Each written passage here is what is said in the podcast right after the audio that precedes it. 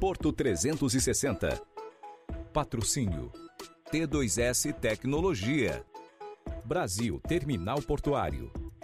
Apoio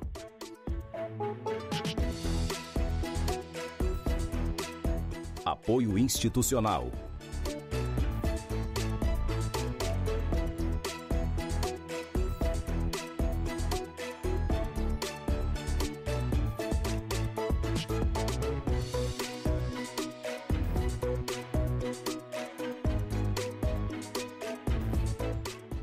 Realização Grupo Tribuna.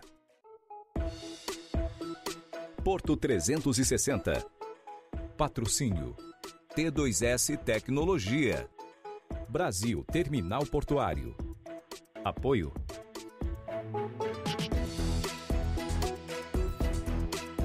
Apoio institucional.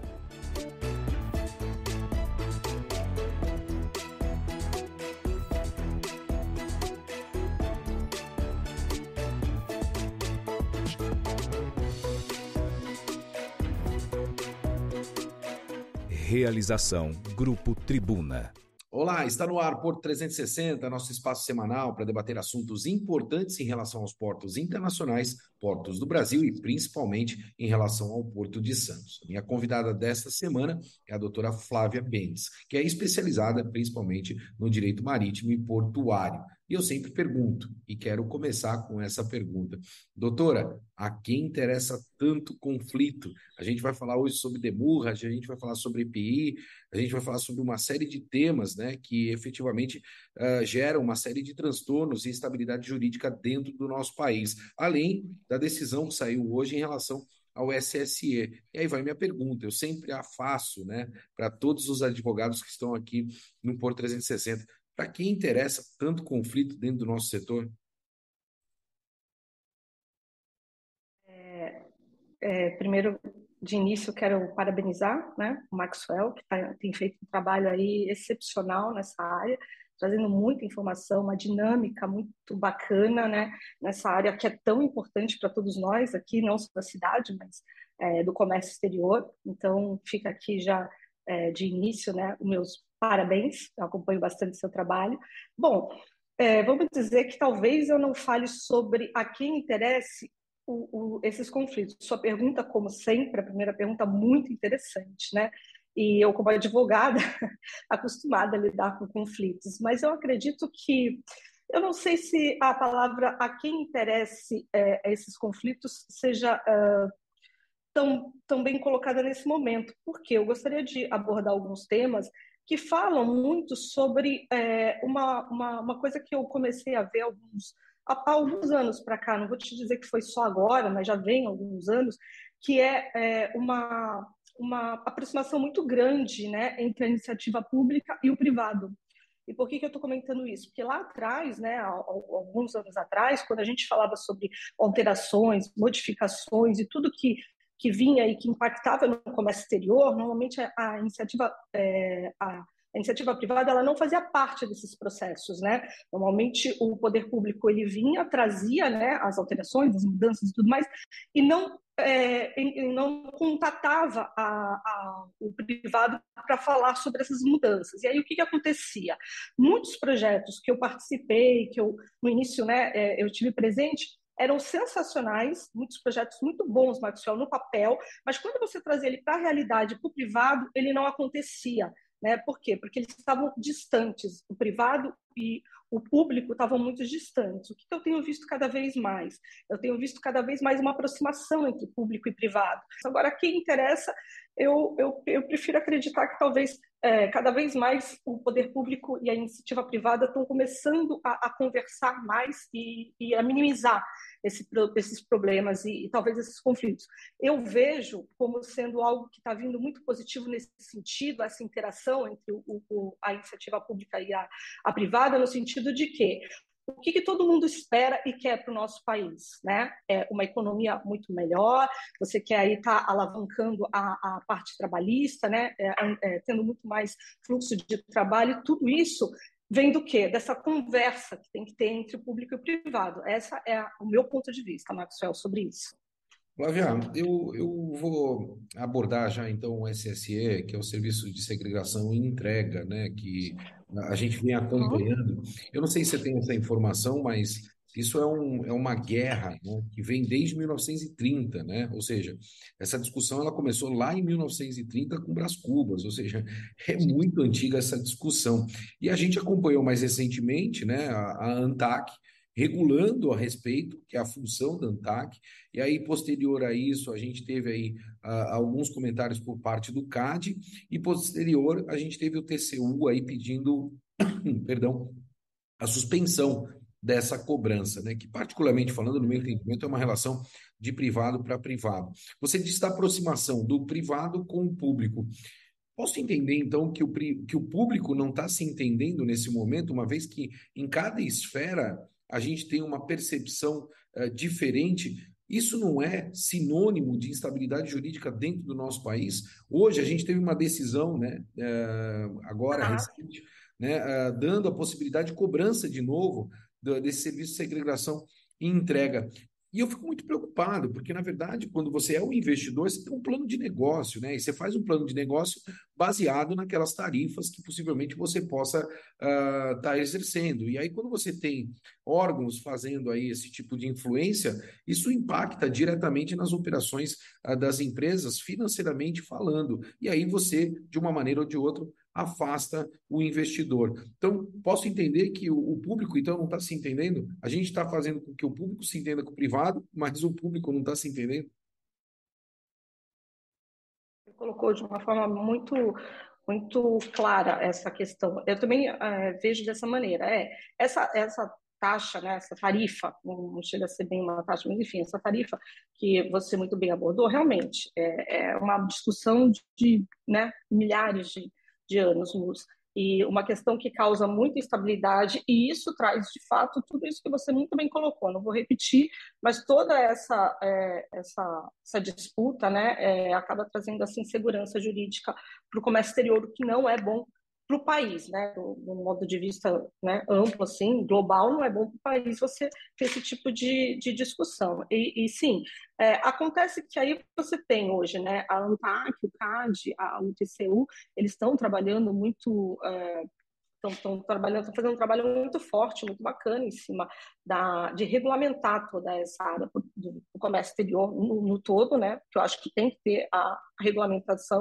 Quanto mais você vai, você vai desbloquear, você tira a, a parte de deixar o processo um pouco mais célere, mas ao mesmo tempo você vai precisando que essas essas regulamentações fiquem é, um pouco mais mais é, é, que elas tenham um pouco mais de efetividade sobre isso, né? E aí o que, o que, que eu vejo acontecer nesse sentido dessa, de, dessa cobrança? Essa cobrança, ela acaba sempre trazendo o custo Brasil e o que, que a gente mais quer hoje? Diminuir esse custo Brasil e trazer mais segurança para o comércio exterior. É, isso é o que eu já venho aí é, participando ao longo desses anos, de todas essas mudanças que têm sido feitas e têm sido propostas pelo governo na parte do comércio exterior, que é uma reformulação muito grande, né?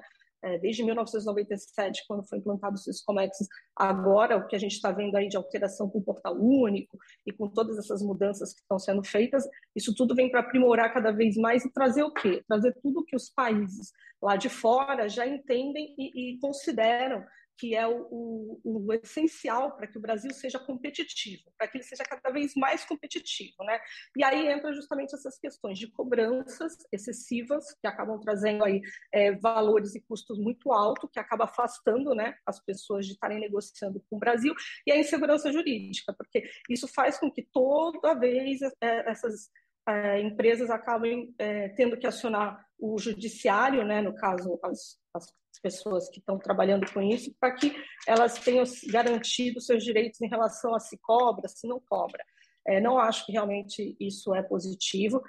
Com relação a essa cobrança, a, a notícia que veio hoje é, me entristece.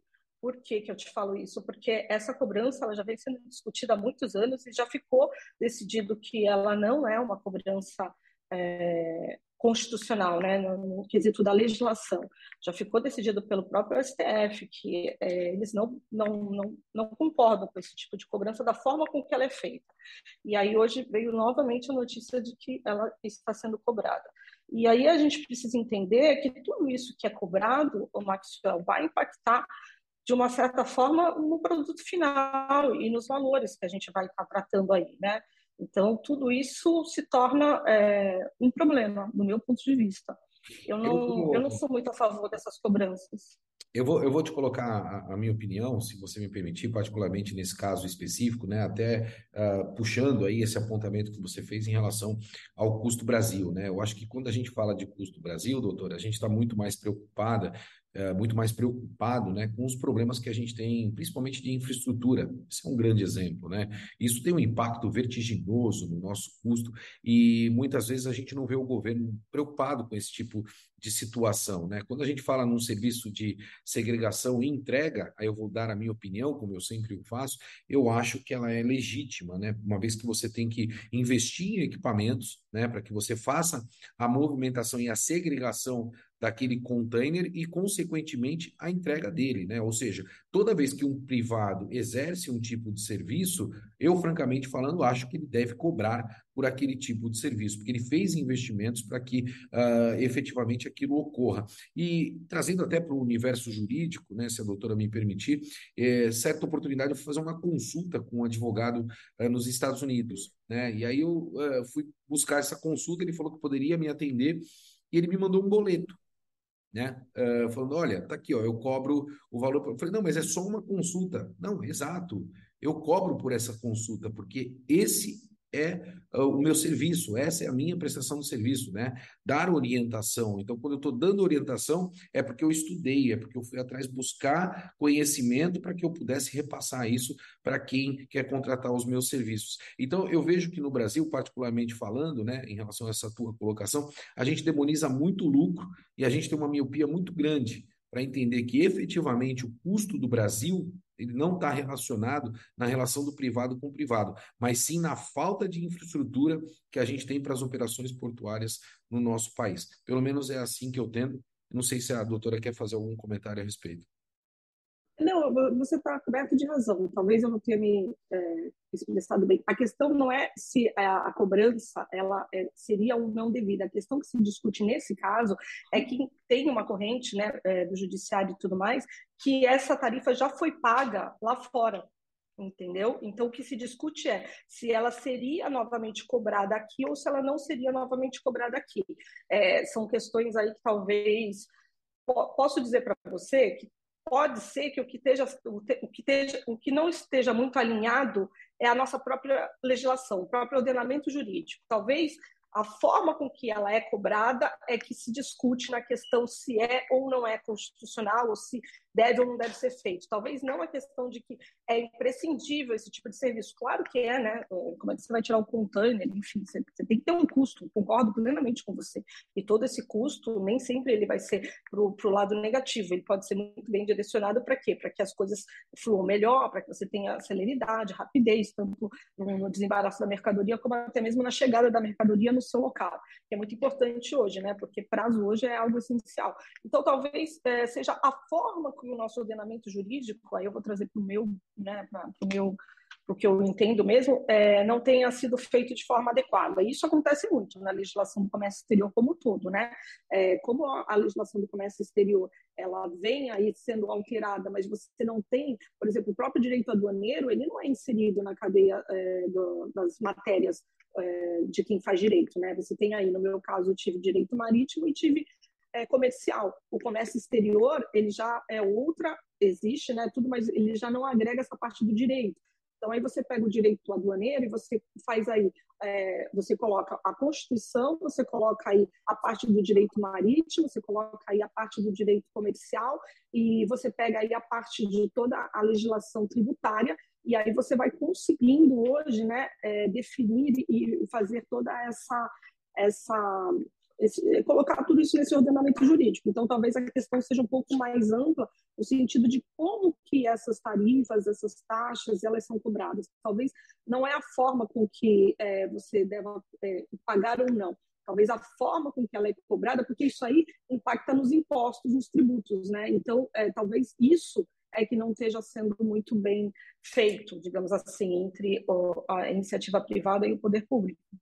É por isso que eu vou continuar a minha busca, doutora, pela resposta da pergunta que eu fiz no início, né? A quem interessa tanto conflito dentro do nosso país, porque chega a ser uh, impressionante, né, o volume que a gente tem de discussões que muitas vezes elas devem permear a relação do privado com o privado sem interferência pública dentro do processo. Eu acho que isso, francamente falando, só atrapalha e gera um problema uh, monstruoso para dentro do nosso país. Né? Além da miopia que eu mencionei, que o custo Brasil está relacionado a muitas outras questões do que necessariamente a, a pontos né, como esse. E é tão confuso que aí eu vou para a minha segunda pergunta, né, a nossa segunda pauta aqui uh, da nossa conversa. Né? A gente tem a demurrage, né? Todos nós sabemos, e agora existe a, a, possibilidade, a condição aí da responsabilidade solidária do despachante aduaneiro. Então, olha como é confuso esse tipo de situação, né? Porque ele é um prestador de serviço, assim como a gente estava comentando lá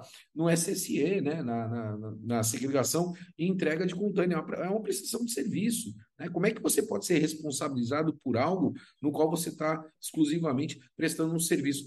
Doutora, poderia esclarecer esse ponto, né? E como é que está sendo tratado isso hoje?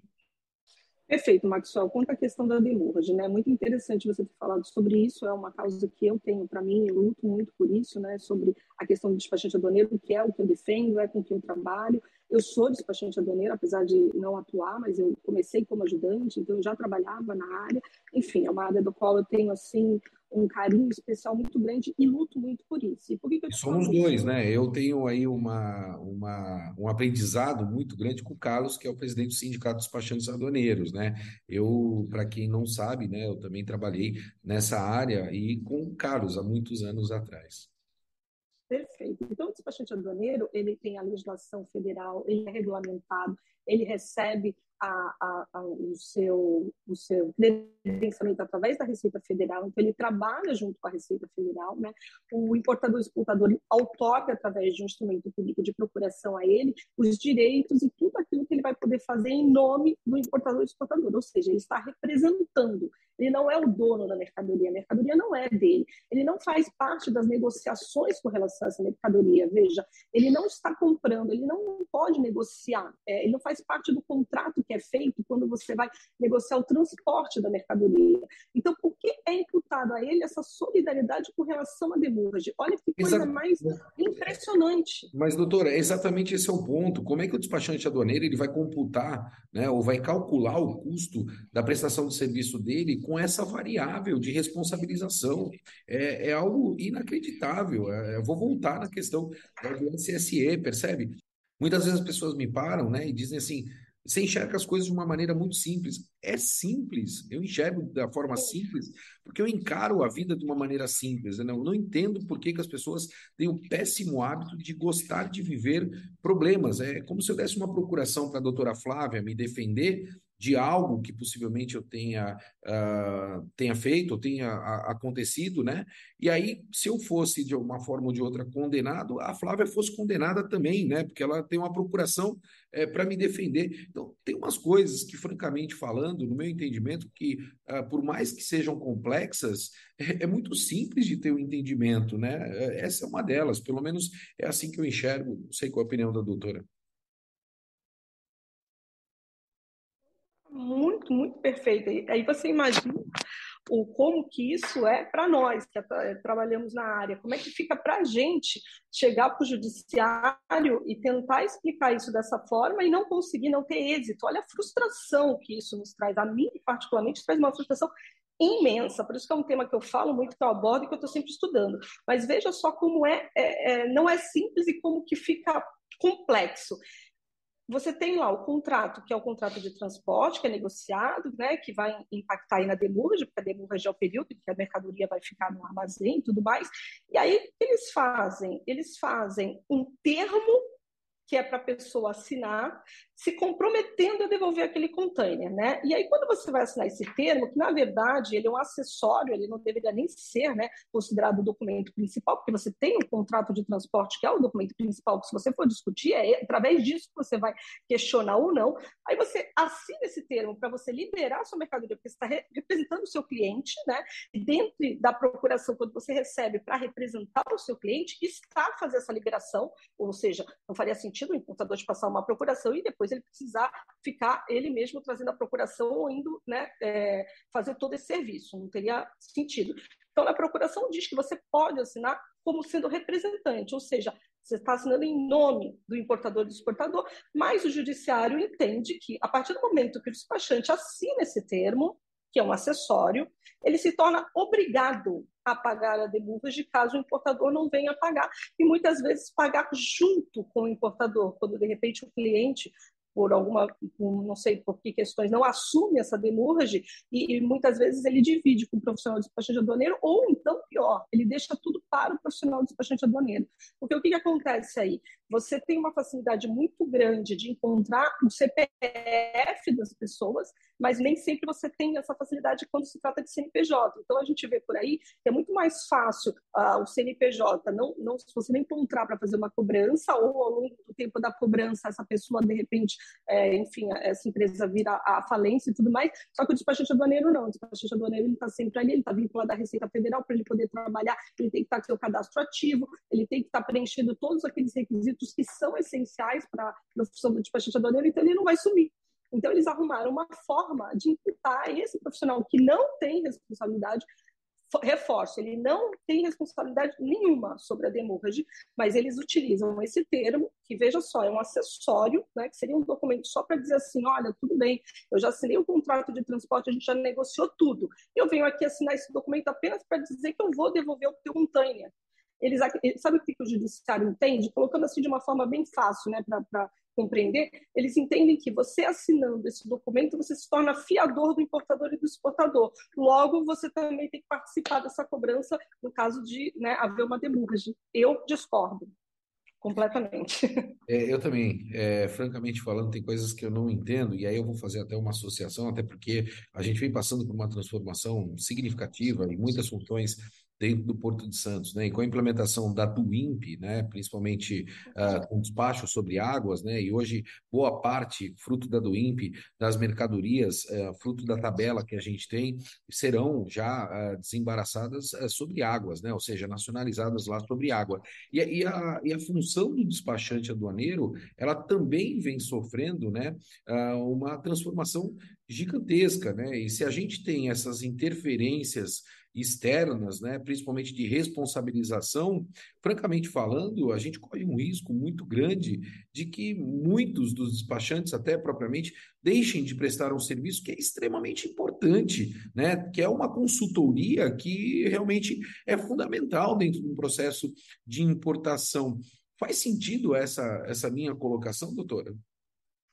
Não, faz muito sentido essa sua colocação, realmente. É, foi como eu comentei lá atrás, né? O comércio exterior ele vem é, passando por essa grande transformação, né? O governo vem aí implementando uma série de mudanças que já vem vindo desde 2014, né? Com o portal único, despacho sobre água, perfeito, tô, com muito é, muito bem colocado tudo isso que você tem falado, justamente voltando a falar sobre a questão de hoje você ter uma celeridade né, na, no desembaraço aduaneiro, para quê? Para que o Brasil cada vez se torne mais competitivo, para cada vez mais o Brasil lá fora é, tenha é, é, possibilidade de estar tá, participando né, de todas a, as negociações que são feitas. Então, o Brasil cada vez mais está se adequando a isso. O despachante aduaneiro ele é um profissional altamente qualificado, porque veja, o processo de importação ou de exportação ele demanda uma consultoria muito específica. E eu falo para você o seguinte: que você ter um profissional com essa, é, é, com toda essa informação,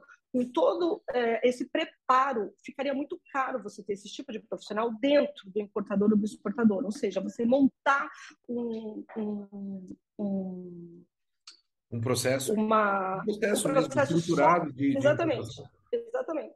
Ele, ele, fica caro, ele traria né, um custo muito alto para o importador e exportador. Logo, o que, que o que, que é bom nisso? Você ter essa pessoa que vai resolver e que vai te dar todo esse suporte. Então, entre o despachante aduaneiro. Então, eu vejo cada vez mais o despachante aduaneiro sendo essencial, ele fazendo parte de toda essa alteração, ele estando atuando junto com o poder é, privado e o público e o privado nessas é, mudanças que são feitas, porque ele é o profissional que está na linha de frente, que participa de todo esse processo. Então, eu vejo cada vez mais a, o profissional tendo que se capacitar, cada vez mais ele tendo que se preparar para essas mudanças estão vindo, que não vão parar. A gente teve aí a pandemia que acelerou, mas elas já, já, já tinham né, é, iniciado.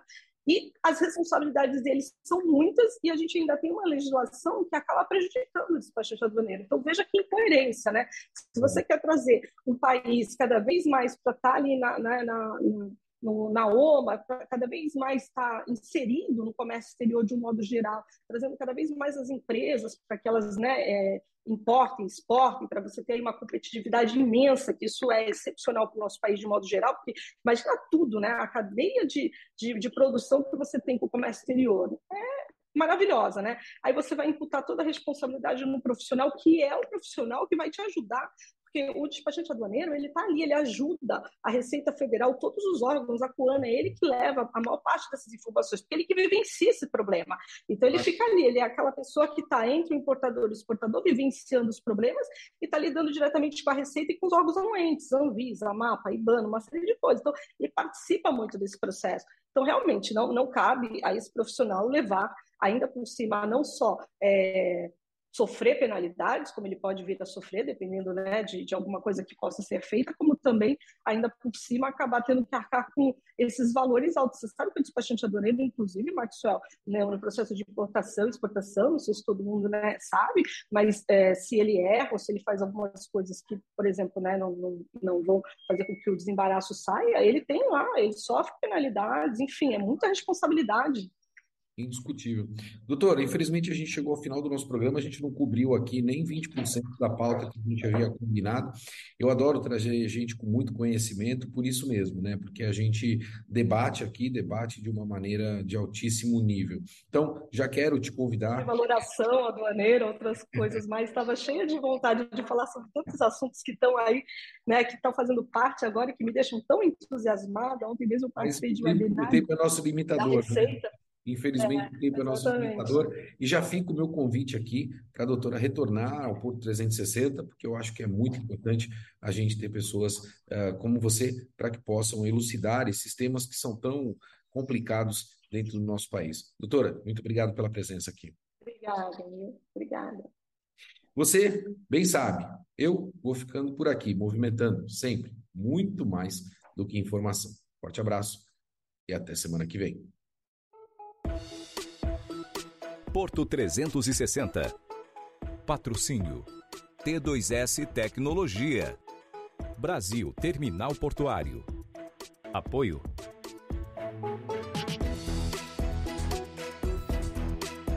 Apoio institucional.